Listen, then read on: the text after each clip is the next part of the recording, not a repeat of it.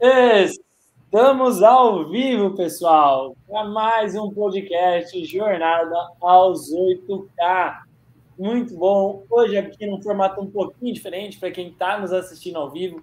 Hoje a gente vai estar ao vivo tanto no YouTube quanto aqui pelo Instagram. Então, hoje, podcast Jornada aos 8K pelo YouTube e pelo Instagram. Deixa eu colocar aqui a Thaís no Instagram também. A Thaís já está conosco ao vivo no YouTube. Muito bom. Boa noite aí, todo mundo que está nos acompanhando ao vivo. Muito bom, Maria, BDSMI, Ana, Brenda, João. Boa noite a todos. Boa noite, Thaís. Tudo bem? Boa noite, gente. Tudo bem? Tudo bem, tudo bem. Bom demais. Num, num formato um pouco diferente hoje, né? Hoje estamos num formatinho um pouquinho um pouco diferente, diferente do nosso convencional. É, fora do nosso estúdio de podcast. muito bom, muito bom. Eu, ah, seu volume do laptop está no mínimo, né, Thaís? Só para saber, porque estou com um pequeno chiadinho no fundo, então talvez seja alguma coisa relacionada. Tá no mínimo, deixa eu só ver aqui. Ah, maravilha.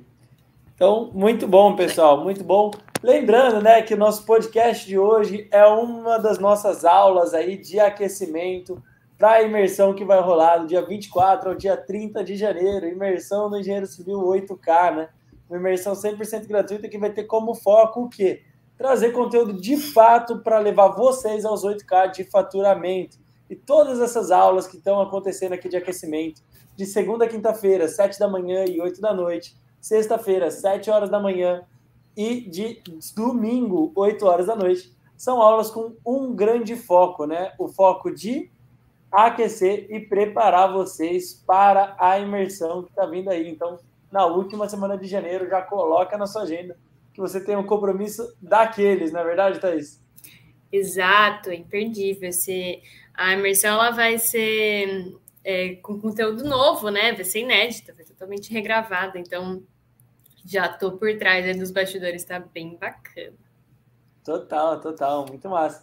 E amanhã de manhã, às 7 horas da manhã, tem live daquelas que o pessoal gosta, né? Live diagnóstico 8K sobre coberturas amanhã, sobre coberturas. Então vamos pegar vários tipos de coberturas, vários tipos de manifestação patológica e vamos falar amanhã, 7 horas da manhã, ao vivo aqui no Instagram e pelo YouTube também. Muito Legal. bom, muito bom. Agora que já introduzimos, já o pessoal já está entrando no nosso podcast. Vamos lá, Thaís. Qual é o nosso tema de hoje? do nosso podcast Jornada aos 8K, um podcast que tem como objetivo levar você mais perto, de forma mais eficiente e mais rápida, aos seus 8K de faturamento ao mês dentro da engenharia diagnóstica. Peraí, olha o Aleph aí falando. Vocês são Grande comandante é Aleph. Grande comandante Aleph. Eu que sou seu fã, meu amigo. Sou seu fã, sou seu fã. Muito bom. Ai, gente, espera só um minuto. Hoje Uh, peraí, que travou aqui o meu.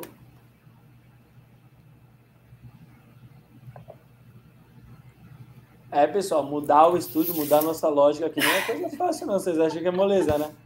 Ficar fazendo essas pronto, mudanças Pronto, aqui. pronto, voltei, voltei. Boa. Bom, hoje a gente vai falar sobre. Quando você abre, né? Sobre para a gente colocar os temas do podcast, do que, que a gente pode falar. A gente sempre fala, né? Comenta aqui nos comentários, fala o que, que vocês querem ouvir. E a gente ouve bastante das pessoas que elas têm é, medo, né, dessa mudança. Fala, nossa, Henrique, mas eu sou CLT, o Henrique já nasceu pronto, já nasceu na engenharia diagnóstica. Então a gente vai falar um pouquinho sobre é, mudança profissional e essas decisões né, difíceis que vêm com tudo isso, essa mudança de carreira e tudo mais. É, como que foi para você no começo? Você já nasceu na engenharia diagnóstica, já nasceu nesse nicho, tinha certeza do que ia prestar? Como é que foi? Não, legal, legal. Eu acho interessante isso, né? Porque a engenharia diagnóstica, de uma forma geral, eu acredito para a grande maioria, pelo menos dos mentorados que entram para dentro do Decole, das pessoas que eu convivo, eu vejo que a engenharia diagnóstica, na verdade, é uma mudança, na grande maioria dos casos, do rumo da carreira das pessoas. A maior parte das pessoas não nasce, é, não nasce é ótimo, né? mas não sai da faculdade ou não entra na faculdade imaginando que vai ser engenheiro diagnóstico. Raríssimos os casos de pessoas que têm oportunidade, por exemplo, de um estágio relacionada à engenharia diagnóstica? Muito, muito, muito poucas pessoas mesmo, assim, eu conto nos dedos as que eu conheço. Então, assim, eu conheço algumas boas centenas de engenheiros diagnósticos. Então, assim, cara, uh, é uma mudança de carreira, né? É uma mudança muito forte de carreira. Eu, Henrique, eu sempre imaginei minha vida inteira, durante minha faculdade inteira e durante meus primeiros anos após ser formado, que eu seria um gerenciador de obras, tá? Mais dentro do canteiro, mais dentro do escritório, mais buscando captação de clientes ou não, mas sempre relacionado a obras. Engenheiro executivo. Sempre foi o que eu imaginei. Sempre foi o que eu imaginei. É o normal, é o né? O padrão de engenheiro civil.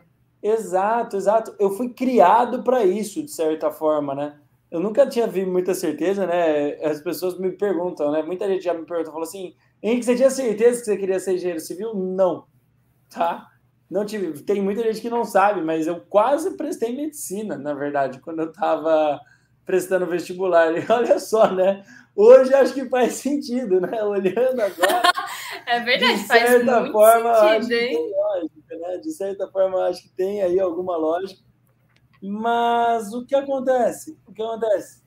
Eu apaixonei pela engenharia civil, sempre gostei de obras, né? Não tinha essa percepção quando eu era mais novo, quando eu era adolescente, mas eu sempre gostei muito de ver meu pai executando as coisas, fazendo as coisas. Meu pai uh, é lojista, então virava e mexia, tinha manutenção nas lojas dele. Eu adorava ir lá ver o que tinha que acontecer, o que estava acontecendo ali.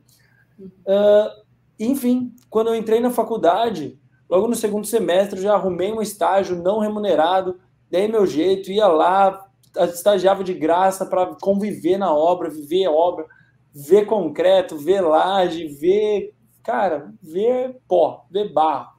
É o que eu queria, é o que eu imaginava. E aí, bom, muita gente já sabe a minha história, não vou repetir ela de novo. Se você não sabe, tem um podcast aqui, né, no Spotify ou no YouTube, tem. contando essa história, né, como foi, como eu fui parar dentro da engenharia diagnóstica. Mas sair desse mundo, para mim, que era uma certeza, e ir para o mundo da engenharia diagnóstica, eu realmente posso classificar, sem sombra de dúvidas nenhuma, que foi a decisão profissional mais difícil da minha carreira.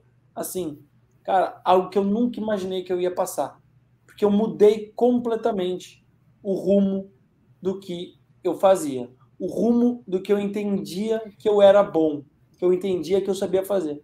Porque pessoalmente eu me considerava muito razoável, assim, tá? Modéstia à parte, eu me considerava bom gerenciando obras. Nós e você tinha resultado? Porque eu falo que, que o, a gente se considerar bom é uma coisa, né? O, o real mesmo é quando a gente tem resultado com isso. Você tinha resultado nas obras? Tinha, a empresa era rentável, cara. A empresa dava lucro. E eu acho que esse foi um dos motivos que me tornou a minha decisão mais difícil ainda, né? Muitas pessoas vêm até mim, né? As pessoas muitas vezes falam assim, ah, Henrique, mas eu tenho um emprego que, pô, é a minha segurança, é meu porto seguro, então eu tenho medo de sair ir para engenharia diagnóstica tal. Só que eu odeio meu emprego. Pois é, eu vivia algo semelhante. Eu não gostava mais da minha própria empresa. Você tem noção disso? Era uma empresa lucrativa, mas eu não queria mais viver aquilo, não fazia sentido para mim. Era uma empresa rentável, tanto que até hoje eu recebo semanalmente pedido de orçamento. Tem pessoas aí que me indicam, enfim, parceiros que eu tive durante a minha carreira, que indicam, nem sabem mais, enfim, não estão por dentro das mudanças que eu tive profissionais. E, cara, eu nem tenho mais a empresa. Então a empresa tinha nome já, a empresa tinha é, share de mercado, a empresa tinha valor, a empresa era sim lucrativa. E eu comecei a cogitar trocar aquilo, abrir mão de uma empresa que dava lucro. E quem está começando do zero, vai por mim, sabe o que eu estou falando começar uma empresa do zero, criar nome, criar share de mercado, criar consciência de clientes, criar marca, criar, cara. A gente fala confiança. que é o primeiro é o sair da inércia ali, né? Fazer a roda começar a girar para ela girar por si própria, velho. É total, muito complicado, total. muito complicado. Muito Acho que os primeiros difícil. anos de uma empresa é o mais difícil mesmo. Exato. E eu superei eles, né? Eu superei eles, né? Existem estudos aí que mostram né, que mais da metade das empresas do Brasil quebram aí antes do segundo ano. Então, assim, nós já tínhamos alguns anos aí, quatro para cinco anos, na verdade, já tinha quebrado essa inércia, já tinha lucro, já tinha resultado, já tinha clientes, uh, tinha uma demanda até maior do que a gente conseguia atender, na verdade, na época. E mesmo dessa forma, eu comecei a cogitar trocar o rumo da minha carreira. Realmente. Então, e, e mesmo, mesmo com esse lucro, então o que mais doeu foi tendo lucro de obra, tendo cliente, sua empresa estava girando, e aí você decidiu sair. Eu não decidi sair, né? E tem gente que me critica até hoje, né? Tem gente que falou em que você devia ter vendido a empresa. Só que eu não queria aquilo e a empresa tinha meu nome.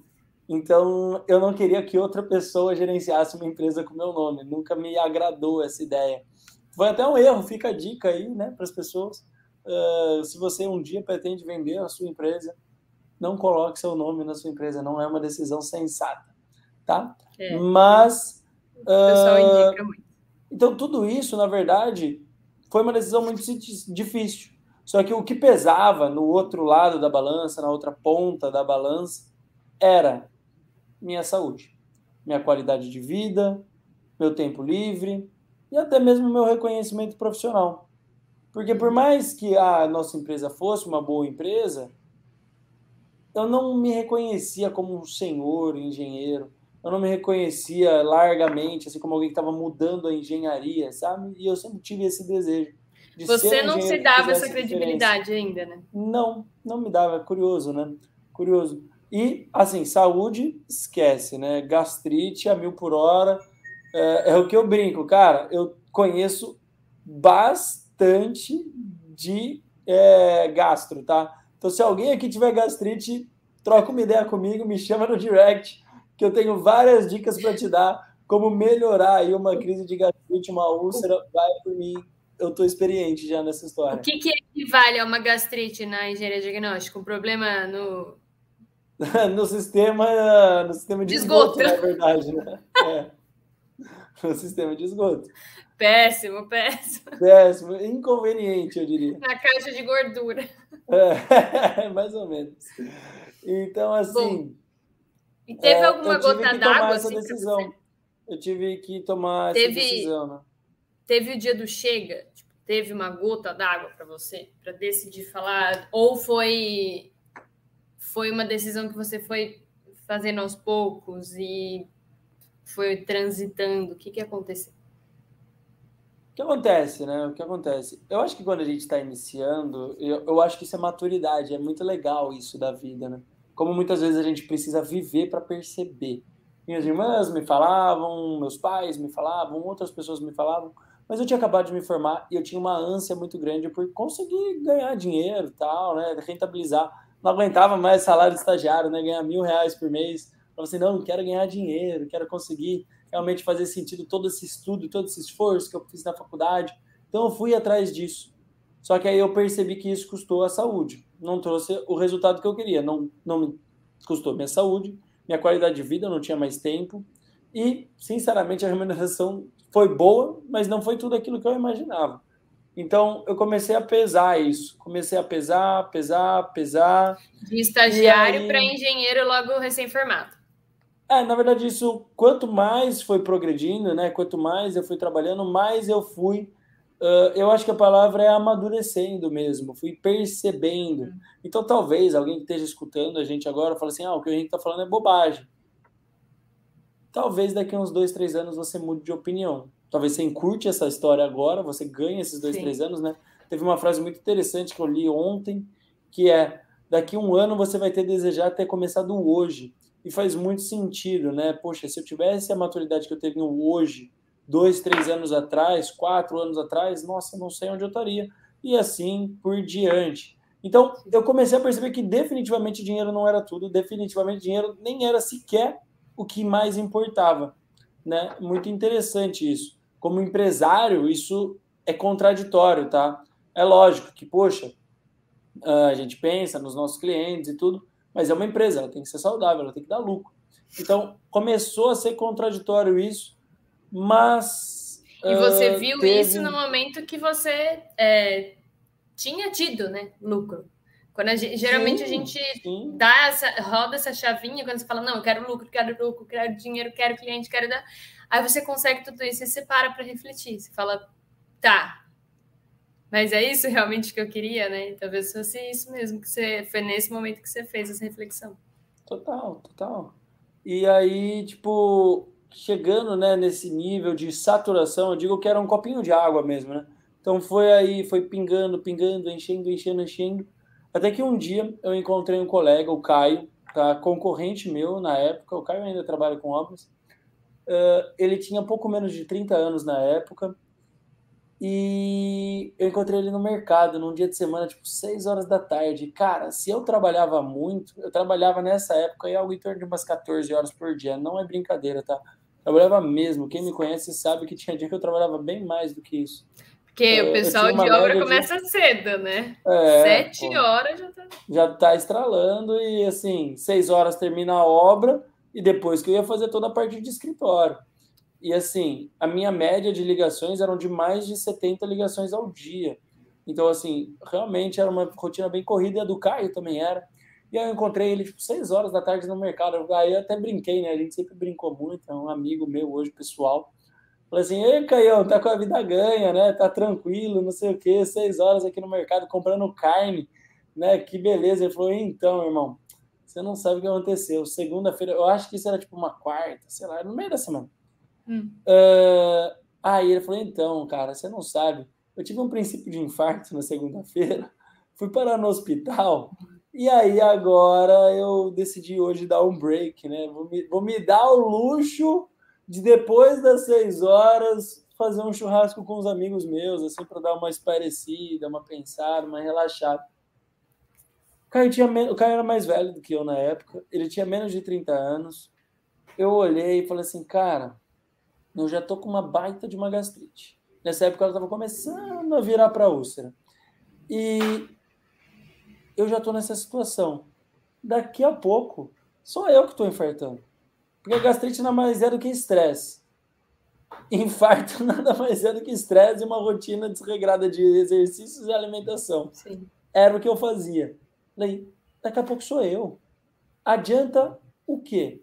Essa rotina, se eu não vou sequer viver para usufruir daquilo que eu consegui conquistar. Se eu não estou conseguindo viver o meu momento de vida também. Porque eu nunca mais vou ter, sei lá, 24, 25, 26 anos. Então, assim, eu não vou ter a saúde, né? Não vou ter a juventude, pelo menos, não vou ter mais essa juventude para poder aproveitar. Então, aquilo para mim eu acho que foi a gota d'água. Naquele momento eu comecei a martelar ainda mais. Tipo, é isso que eu quero para minha vida? É aí que eu quero chegar? Então, eu tava já com uma situação, meu copo tava enchendo. Nesse momento ele, sabe quando forma Agora, o negócio de nerd, né? Forma aquela resistência ponte superficial da água. Isso, a pontezinha de hidrogênio. Tá ali, ó. Sabe quando você pinga a gota, ela quer cair para fora, mas ainda não caiu? Tá ali balançando com a pontezinha de hidrogênio no copo. É o que virou minha vida.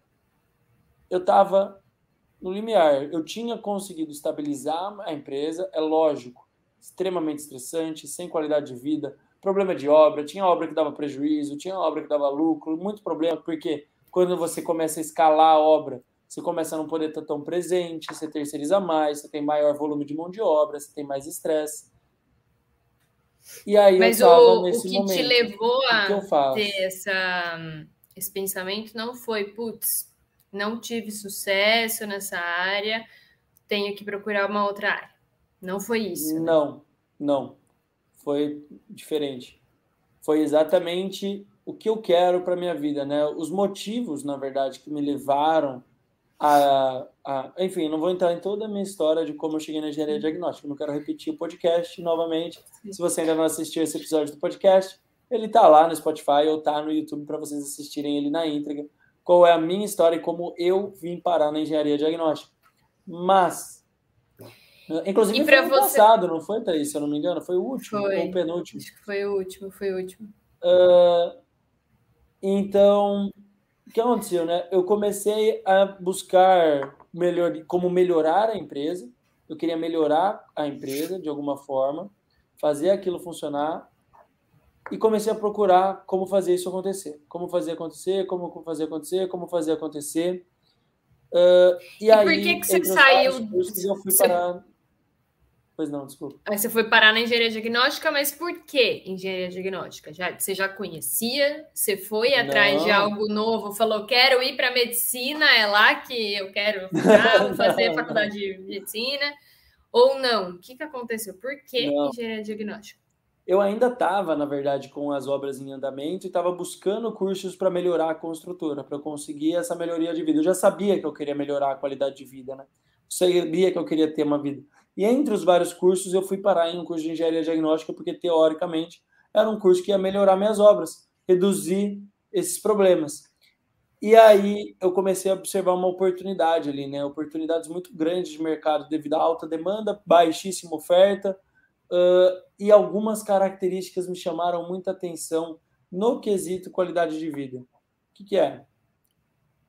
Eu não ia me depender, cara. Eu cheguei a ter abaixo de mim, sei lá, pessoas executando mais de 50, entendeu? Então, e rotativo, hein? Porque obra é várias obras, diferentes dinâmicas, diversos tipos de pessoas. Então, cara, aquilo lá era muito frustrante, porque você combina uma coisa com a pessoa, a pessoa não faz, e isso e aquilo, e a pessoa falta, e complicado. Uma das minhas maiores, eu tive essa percepção, um dos maiores motivos da minha baixa qualidade de vida era o excesso de terceirização com mão de obra pouco comprometida na engenharia diagnóstica de cara. Eu cheguei e percebi. Falei assim: opa, aqui eu dependo de mim. Sou eu, Henrique, que vou.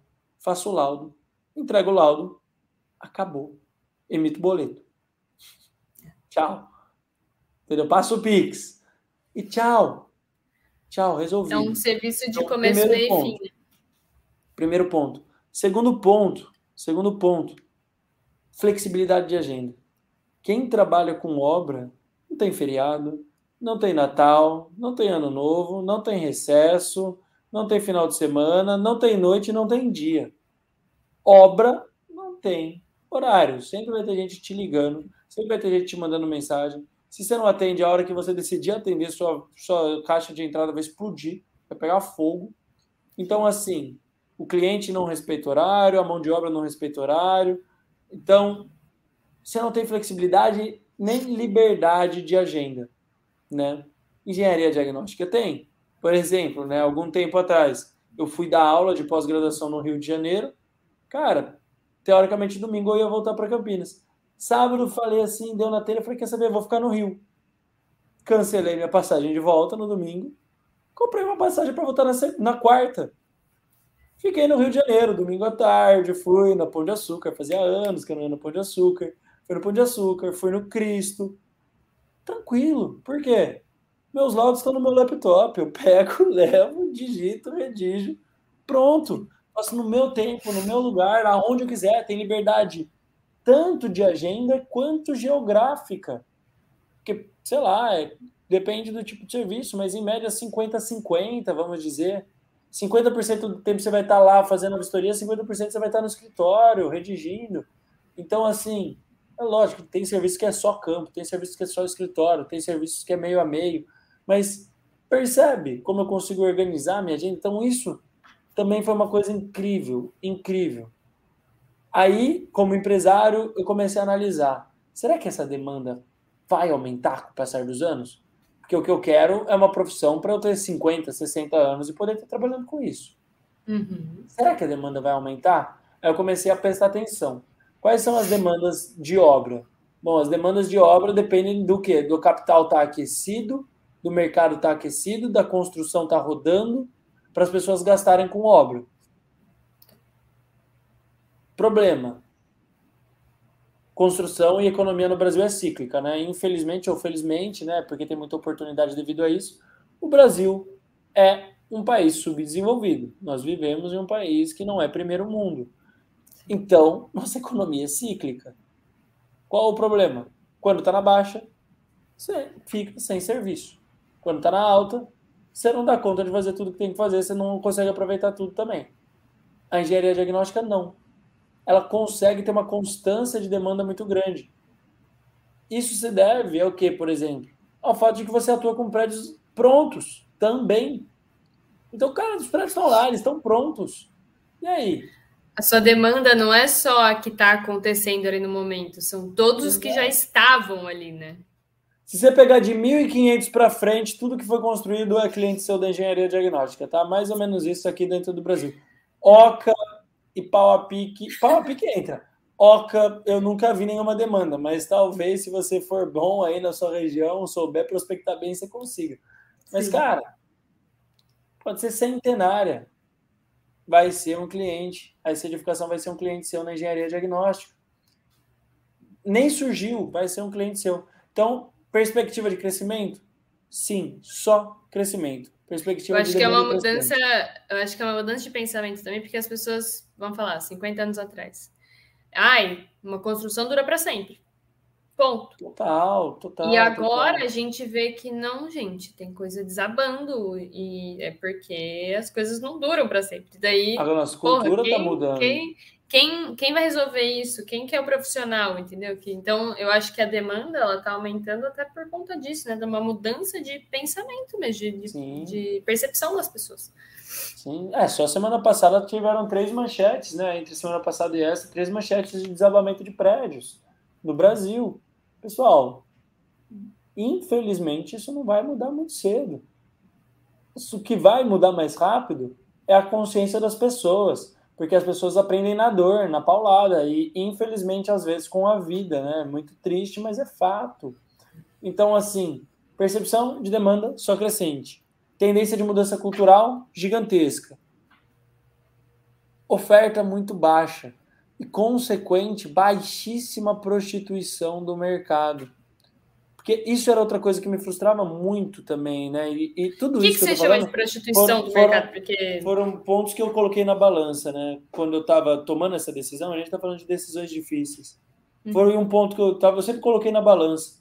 Quando eu estava tocando obra, me incomodava muito o que isso que eu chamo de prostituição de mercado. O que, que é isso?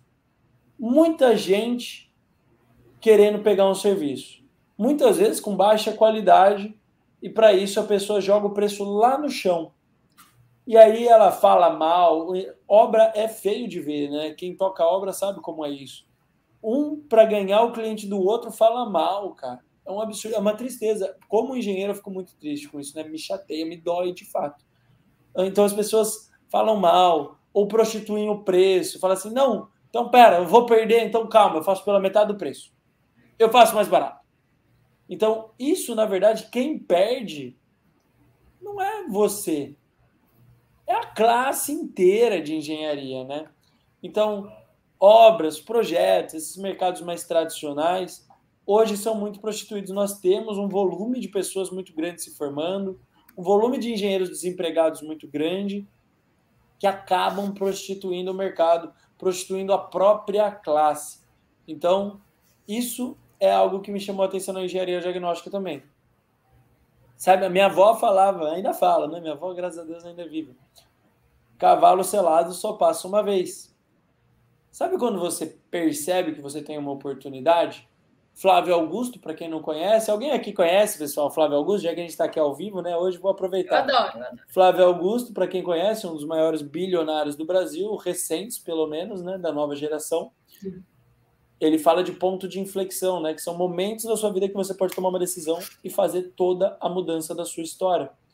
Então, eu comecei a perceber que ali tinha um oceano azul, uma oportunidade que poderia ser toda a mudança da minha carreira toda a mudança da minha carreira ali.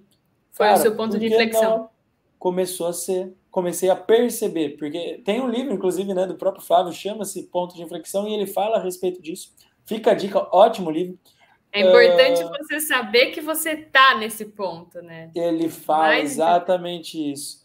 Mais importante do que você viver o seu ponto de inflexão é você ter a percepção de que você está vivendo o ponto de inflexão porque senão o cavalo passa andado, selado na sua frente, dá um coice na cara, você nem percebe o que aconteceu, você acha que foi uma pedrada.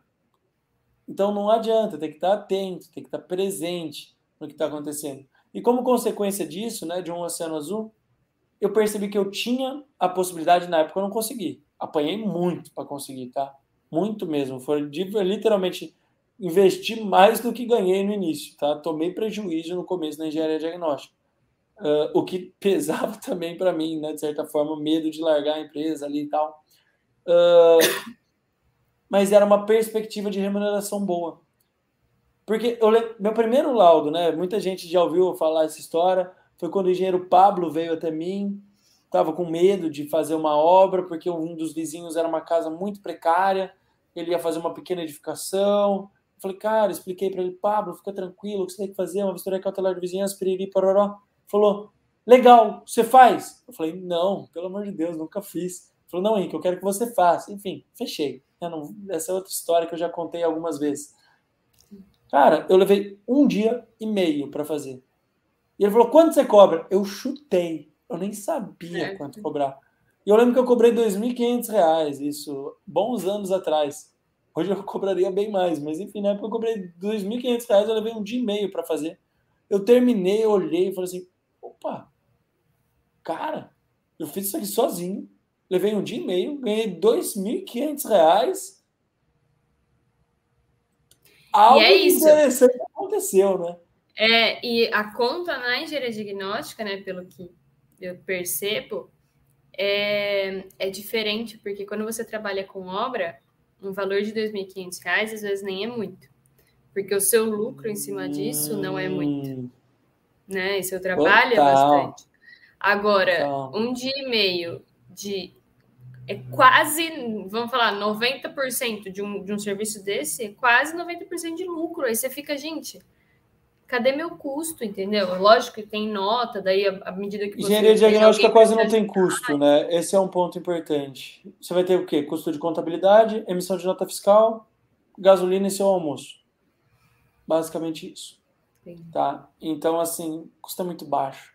Obra, você vai ter custo de funcionário, custo de trabalhista, material, mão de obra, erro, falha, transporte, retrabalho descarte, liberação na prefeitura, é, para lá, para lá, para lá, para lá, para lá, para lá, para lá, para lá.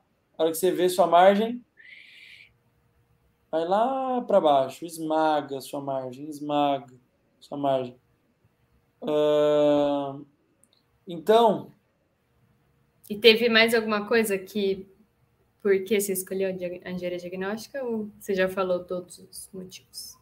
E eu percebi, né? Esses são motivos assim de qualidade de vida que eu trouxe, né? Então eu trouxe agora da remuneração e eu percebi que através da engenharia diagnóstica eu realmente podia fazer engenharia. Eu sempre gostei muito de engenharia, né? Algumas pessoas vieram mandar os pêsames, eu agradeço, inclusive, né? Infelizmente essa semana que passou eu perdi meu avô. Meu avô foi o primeiro engenheiro com quem eu tive contato. Meu avô foi engenheiro civil formado em 1955, inclusive hoje eu estava na casa dele e vi o anel de formatura dele, muito especial, muito bonitinho, é, muito bonito. E. Pera, desculpa, me desconcentrei aqui, lembra mesmo. E, e é ele foi engenheiro de. É especial, muito especial. E ele foi engenheiro de pontos, inclusive, em obras de arte, né? E meu avô, eu sempre vi nele algo muito forte, que era o desejo de fazer a boa engenharia, de melhorar a engenharia, de ter orgulho de ser engenheiro, das pessoas olharem e falarem assim: não, o Francisco, meu avô chamava Francisco, o Francisco é um baita de um engenheiro, o Francisco faz engenharia bem feita. Pô, as casas que meu avô construiu, tem, elas têm 50 anos, 60 anos, né? 50 anos no geral ou mais já, né? Na verdade, algumas têm mais. E a maioria, eu já vistoriei algumas delas, tá? Tem pequenas fissuras, é incrível. E aí eu, eu sempre escutei desde criança, ah, as casas do seu avô são casas extremamente bem feitas, isso que era um bom engenheiro. Então eu sempre tive, eu cresci com esse desejo é, de ser bom na minha profissão. E quando eu optei também pela engenharia civil, eu falei assim, eu quero ser um bom engenheiro. Eu quero que meu nome carregue a boa engenharia, que meu nome faça as pessoas entenderem que a engenharia é algo bom. Porque quando eu comecei as obras, eu via que o mercado, né, é uma pena isso, mas o mercado recente ele tem, na verdade, uma percepção negativa da engenharia civil.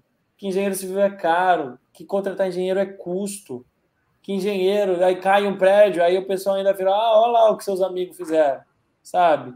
E, cara, um prédio desse cai exatamente pelo oposto, porque não teve engenheiro presente no momento da manutenção, mas as pessoas nem sabem disso. Então, me mostrava muito uma cultura social muito errada. Dentro da engenharia diagnóstica, eu vi a possibilidade de fazer essa virada, de mudar isso. De não.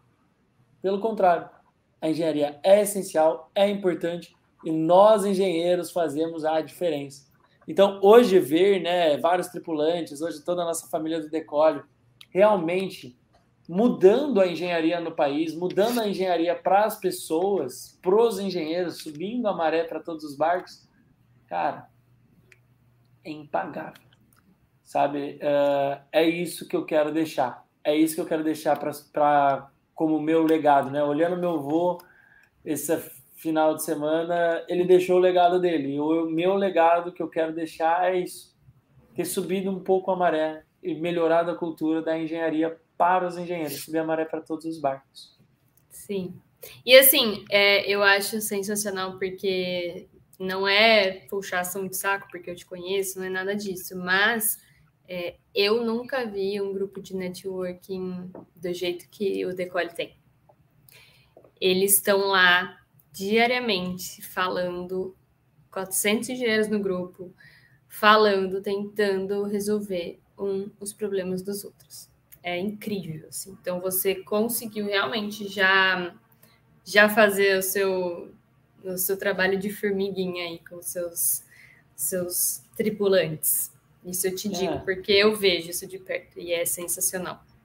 É um grupo assim que eu participo de alguns grupos aí, de outros, né? Eu sou a louca do curso online aí, mas nenhum nunca vi.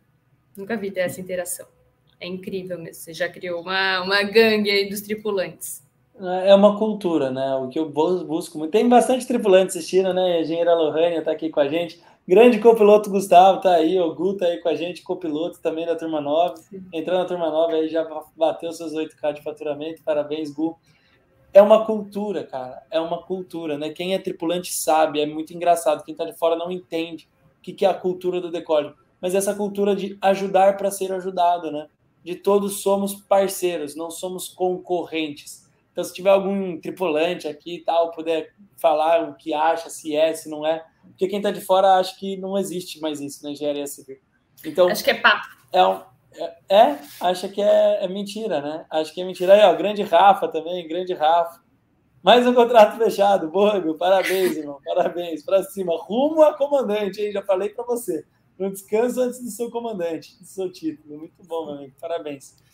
Mas é isso, é isso. Então, assim, é uma decisão difícil? Muito difícil. Extremamente difícil. Você mudar da sua carreira, teoricamente, da sua segurança eu digo por experiência própria, compensa. Eu não sei o que seria da minha vida se eu não tivesse feito essa decisão.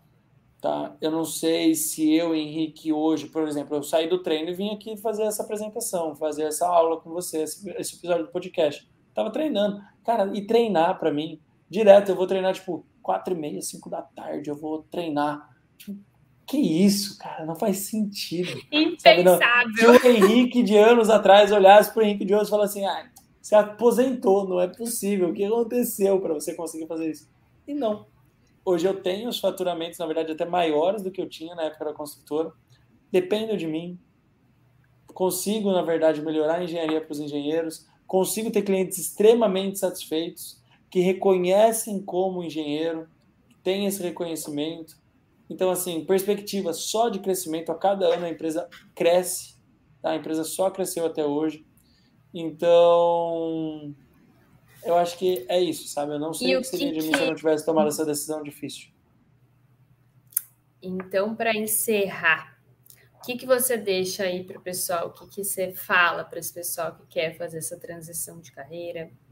Mesmo sendo né, da mesma área, é uma transição, né? É uma mudança ali no, na, no leme do barco ali. Isso não é justizinho.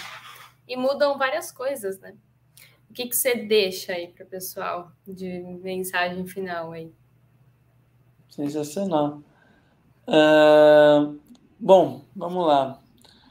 Eu acho que, cara, essa mudança de vida, ela exige decisões difíceis, né?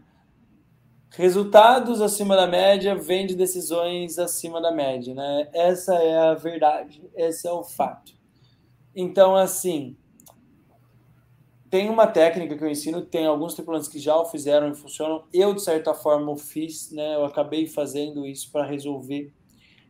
Isso é natural do ser humano vou explicar aqui de forma adequada para fazer sentido, porque senão não vai fazer sentido, que eu vou explicar. O nosso cérebro, na verdade, né, o nosso sistema, ele é dividido em duas partes. A primeira parte é a parte, vou facilitar, vou chamar de consciente, tá? É a parte que você toma a decisão. Por exemplo, ah, eu, Henrique, quero vir, quero pegar essa tampinha aqui que está na minha mão. Maravilha. Agora, tem a parte inconsciente, que é eu encostar minha mão numa chapa quente e automaticamente eu tirar essa mão, sem nem pensar no que eu estou fazendo. Perfeito. O que acontece? O inconsciente é o instintivo, tá? E o instintivo, ao longo dos milhares de anos da evolução humana, ele foi desenvolvido para quê? Para proteger o corpo, para garantir as duas funções necessárias para uma espécie se perpetuar. Quais são essas duas funções? Primeiro, reprodução, porque se você não se reproduzir, a espécie não vai se perpetuar. Um mais um tem que somar pelo menos mais um, senão não vai dar certo. O ideal é dois ou mais, na verdade, porque senão a conta diminui, não é verdade? Então você tem que se procriar. Pela e você não pode morrer. Então, basicamente, você sempre vai estar lutando pela sua vida e por gerar novas vidas. Essa é a lógica básica de perpetuar uma espécie, né? Perfeito. O que acontece? Existe, né, uma, uma história, essa história muitas pessoas falam que é verídica, muitas pessoas falam que não é verídica, está em livros também, de um grande general, de um grande general que ganhou dezenas de guerras e ficou iconizado por uma técnica que ele utilizava para ganhar essas guerras em uma época em que as guerras ainda eram na base da espada, da lança e da flechada. Guerras de fato braçais. Qual era o ponto? Quando uma pessoa vai guerrear, né, de um modo geral as pessoas iam de barco, paravam né, no, no próximo, na próxima costa e iam ganhando território. E elas desciam para guerrear ali. Quando uma pessoa encontra um outro exército, o que a parte consciente do cérebro está falando?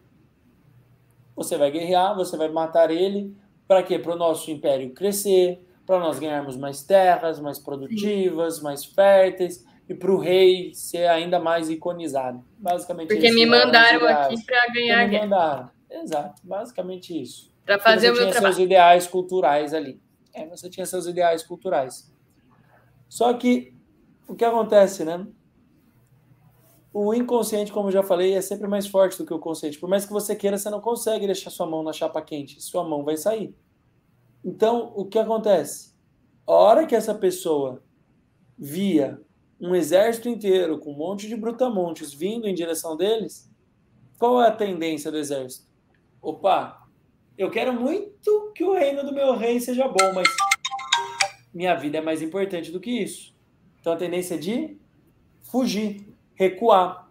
E recuar em uma guerra, para quem tem um pouco mais de consciência, experiência, conhecimento na área, tende a ser a derrota. Você tende a perder a guerra quando você começa a recuar, você começa a perder, porque enfim, é mais eficiente o ataque, principalmente em guerras braçais desse caso. Por que as pessoas recuavam? Porque elas pensavam, bom, dá para eu voltar para o meu barco e voltar para minha nação. E lá é seguro. Se é seguro, hum. não vou morrer. Maravilha, tudo certo. O que esse general fazia? Qual era a técnica dele? Paramos os barcos, descemos os suprimentos e o acampamento, ateia fogo, joga fogo nos barcos. Não tem mais como voltar para casa. Ou você mata e ganha a guerra, ou você morre. Então, o instinto de sobrevivência, ao invés de lutar contra essas pessoas, passava a lutar a favor delas. elas lutavam com ainda mais empenho, que elas não podiam recuar, ou porque recuar significava morte. Então, matar era a única chance de sobrevivência delas. Elas simplesmente tá? não tinham essa opção mais. Não tinham a segunda opção. Então, o objetivo delas era único, toda a energia estava ali, e o instinto de sobrevivência dela era de ganhar a guerra. Perfeito. Dito isso, contextualizado, o que acontece? No mundo atual, graças a Deus, não guerreamos, pelo menos não deveríamos. Tem pior, tem uma pandemia. É, enfim, não guerreamos mais com espadas e, enfim, flechas e lanças. Uhum. Nós lutamos, na verdade, pelo nosso salário, para pagar as contas e os nossos impostos, né? Pagar o aluguel, o início de ano agora, pagar o IPVA, o IPTU, pagar tudo aí. O que acontece? Qual é o nosso barco, de um modo geral? Seu barco vai ser o quê? Os projetinhos que você faz hoje, que você não é feliz fazendo, as obrinhas que você tem, seu emprego CLT, Parabéns. Esses são os seus barcos. Eles que estão segurando você de ter os resultados que você imagina. Por quê? Porque sempre que você pensa em dar o seu passo e tomar a decisão difícil que é ir para a engenharia diagnóstica, seu, seu instinto de sobrevivência fala assim: hum, mas tem uma obrinha ali, é pouco, mas tem. Eu odeio fazer esse projeto, mas ele existe putz, eu não queria, eu odeio essa vida, mas pelo menos estou conseguindo pagar, sei lá, água. Um concurso público é um exemplo claro disso. já tive tripulantes do Decole que saíram de concurso para viver de engenharia diagnóstica. Já tive, tive tripulantes do Jean, copiloto, cara. O Jean, ele tinha recebido a proposta de um salário para ele ser um engenheiro regional, num salário de 8 mil reais, com perspectiva de ganhar em até um ano 12 mil ele abriu mão para atuar na engenharia diagnóstica. Ele falou, Henrique, balancei, mas aí eu pensei e entendi o que eu queria. E hoje ele abriu a Resulta Engenharia, né? Hoje não, já faz quase um ano aí que o Jean já Ele tá fala, acho que no primeiro, segundo mês já bateu bem não, mais. Não, segundo mês o Jean bateu 20k. Então, assim, cara, qual é o seu barco? eu tenho certeza, ó, o Sandro tá falando aqui pra gente, verdade, eu tenho, né? É o que eu tô vivendo. Vocês têm um barco, porque todo mundo tem um barco. E cabe a você entender. Primeiro passo, qual é o seu barco? O que está acontecendo? Eu tenho tripulantes dentro do Decole que tem, por exemplo, para serviço para Caixa Econômica, de avaliações. Não querem mais isso para a vida deles, também não é. Eu quero engenharia diagnóstica, Henrique. Eu quero trabalhar como autônomo direto. Muito melhor. Qual é o seu barco? O meu era a minha construtora. Eu queimei. Hoje eu vivo de engenharia diagnóstica. Quando você queima o seu barco, você tira as outras opções, só resta uma, que é dar certo. Ou você faz acontecer, ou você faz acontecer. Dedique-se 100% para ter o resultado sinceramente, se você realmente quer mudar de vida, se você realmente quer viver de engenharia diagnóstica, esse é o melhor conselho que eu posso dar para alguém. É o que aconteceu com você, né? É o meu conselho porque é a minha história. Queimei o meu barco. Quando eu queimei, as coisas mudaram. Eu comecei a de fato ter resultado. Muito Antes patina. Bom. Patina e dificulta a decisão. Fica patinando e dificulta na decisão. Seu foco fica disperso. Né? Exato. Exato. Muito bom, muito bom. Ah, gente, eu gostei bastante. Eu não sei se vocês gostaram do, do podcast aí, mas foi um, um pouco diferente do que a gente está acostumado, que geralmente a gente grava, né? Não é ao vivo. E, foi mas foi bom. sensacional, foi sensacional. Foi uma conversa muito boa. Espero que o pessoal tenha gostado. Uh, como vai ficar gravado, né, com o meu podcast, vai para o YouTube também e vai para as plataformas de áudio. Então, é, se você estiver ouvindo isso não ao vivo, marca o Henrique, tira um screenshot aí, marca o Henrique no Stories, fala se você gostou, fala se você tem um barco, fala se você vai abandonar ele. Uh, ou se você discorda também, conta para a gente nos comentários se você estiver no YouTube. E Se inscreva no canal que toda semana a gente tem mais informações, mais podcast aqui com, com assuntos que vocês pedem pra gente, hein, gente? Então, põe nos comentários, aqui no Instagram, na verdade, às vezes a gente posta aqui, mas geralmente é mais lá no YouTube. Então, manda para Henrique que a gente grava.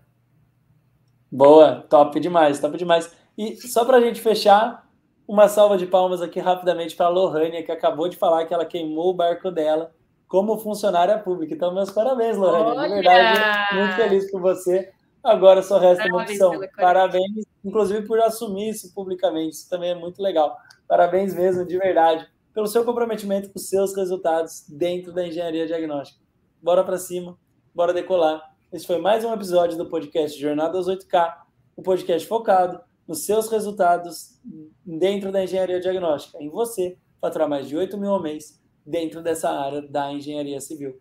Vejo vocês amanhã na nossa próxima aula de aquecimento para a imersão do engenheiro civil sem K, que vai acontecer de 24 a 30 de janeiro. Amanhã de manhã, com cases diagnósticos sem K, cases de coberturas. Um abraço, bora decolar!